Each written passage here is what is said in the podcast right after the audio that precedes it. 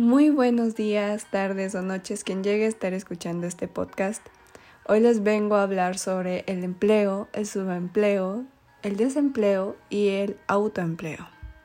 Primero que nada se denomina empleo a la generación de valor a partir de la actividad producida por una persona. Es decir, el empleado contribuye con su trabajo y conocimientos en favor del empleador a cambio de una compensación económica conocida como salario.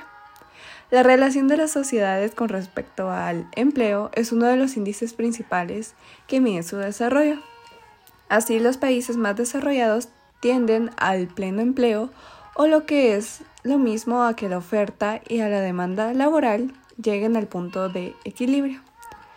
Claro está que no siempre todo es bueno y siempre se llega a un punto donde las personas no pueden llegar a conseguir un trabajo, y aquí es donde se encuentra el desempleo. Este se define como la situación en la que se encuentran las personas que teniendo edad, capacidad y deseo de trabajar, no ocupan ni pueden conseguir un punto de trabajo. También se puede expresar como la incapacidad de una economía para absorber a toda fuerza laboral. Claro, siempre no está entre la persona, sino que también dentro de las empresas que no pueden tener a más personas dentro de ella. El desempleo es el ocio involuntario de una persona que desea encontrar un trabajo o también se puede basar en una empresa. En este orden de ideas, el desempleo es un fenómeno involuntario, tanto del lado de los individuos como del lado de las empresas. Esto es, las personas que desean emplearse no son encontradas y las empresas, al existir desempleo, no reciben los ingresos que desearían posibles si hubiesen un pleno empleo o si el desempleo fuera menor. Una de las causas está dada por las políticas gubernamentales en favor a quienes están buscando empleo, cuando el tiempo que tardan los trabajadores en encontrar el em, trabajo que mejora se ajusta a sus gustos y a sus cualificaciones. Este excede de cierto modo el margen. Entra a funcionar el seguro de desempleo, que es un programa público que aunque protege la renta de los trabajadores, aumenta la cantidad de desempleo friccional. También se encuentra el subempleado, que el subempleado es asimismo, se puede añadir como otro puesto de trabajador, donde no puede emplearse con mayor tiempo. De igual manera ocurre cuando una persona empieza en una empresa con un cargo mayor mientras se instruye y se titula en el mismo.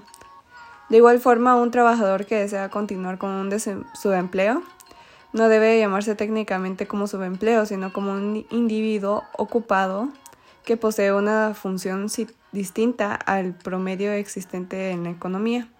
El subempleo se origina por las distorsiones presentadas en el mercado laboral y por la carencia de empleo.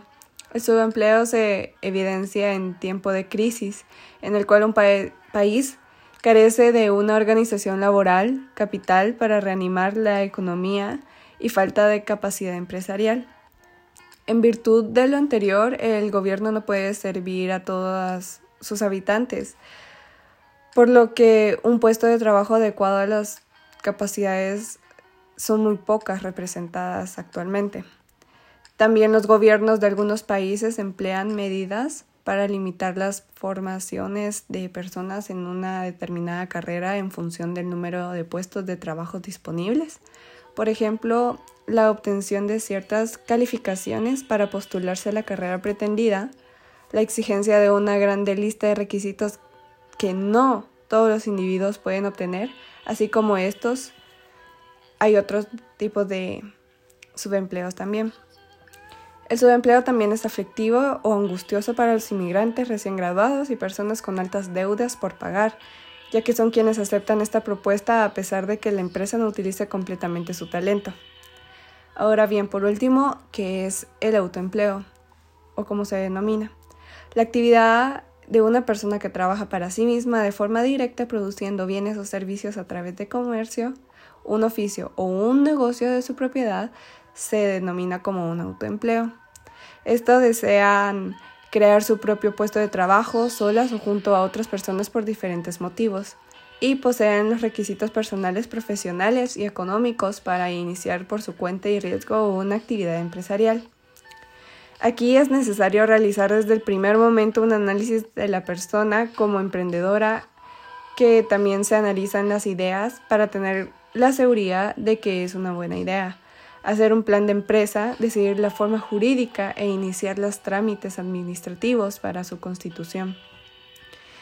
Aquí se descubre que es una necesidad y tener una idea para satisfacerla en la producción de bienes o servicios demandados por la sociedad. Y aquí en todo proyecto se requiere la realización de inversiones a las que deben de hacerse frente. Los recursos económicos necesarios para ello pueden provenir de recursos propios o de recursos ajenos que vienen de préstamos crédito o créditos. Muchas gracias por escuchar este podcast, espero te haya servido. Fue un gusto.